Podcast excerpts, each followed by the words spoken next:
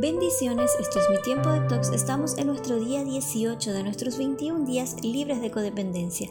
Isaías 54:6 dice, porque el Señor te ha llamado para que dejes tu dolor. El paso número 9 para la libertad es restituir. Con este paso aprendemos a poner en práctica los límites. Nos permite establecer la diferencia entre nuestro comportamiento y el del otro. Ahora saquemos nuestras listas.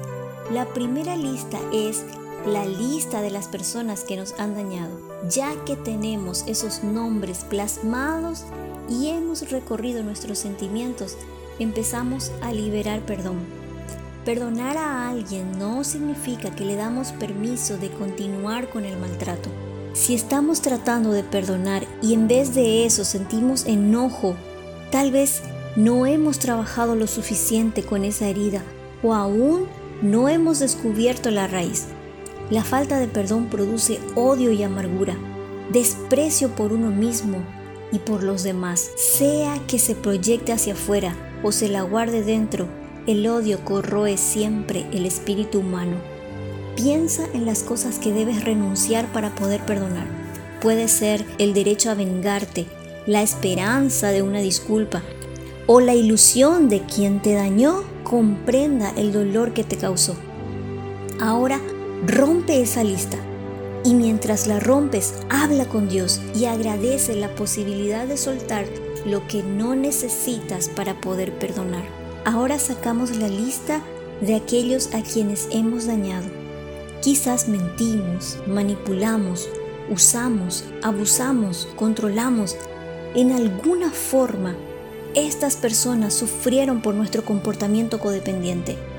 Podemos soltar nuestros temores acerca de tomar responsabilidad por nuestros comportamientos entendiendo que al hacer reparaciones no estamos disminuyendo nuestra autoestima, sino aumentándola. El propósito de las restituciones no es cambiar a otros o esperar algo diferente de ellos, sino asumir nuestra responsabilidad. ¿Cuántas veces hemos deseado oír un disculpa de otra persona? Bueno, hoy nos toca a nosotros decirlo. No tenemos el control sobre las disculpas que nos gustaría oír de otros, pero podemos hacer nuestra parte expresándolas nosotros mismos. A veces las restituciones son económicas. La responsabilidad por nuestros problemas financieros es crucial para la recuperación. Escribe una meta para realizar la restitución financiera y hacer lo posible en la medida que vayas avanzando los pasos. Si después de hacer una restitución, la otra persona no está dispuesta a soltar el asunto, ya no es asunto tuyo, es un trato de esa persona con Dios. Nuestra parte es hacer la restitución directa y luego trabajar con lo que haga falta en nosotros.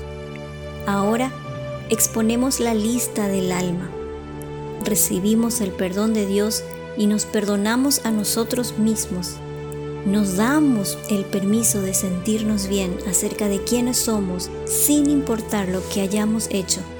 Recibimos un regalo especial en estos pasos, el regalo del perdón y la sanidad haz una pausa.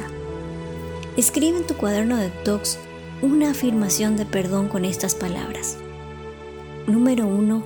Me amo y me acepto.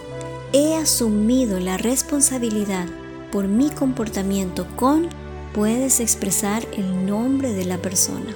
Y ahora estoy libre para soltar el pasado. También escribimos acerca de aquellos a quienes hemos hecho daño he confrontado mis sentimientos hacia y escribes el nombre de la persona y lo he perdonado.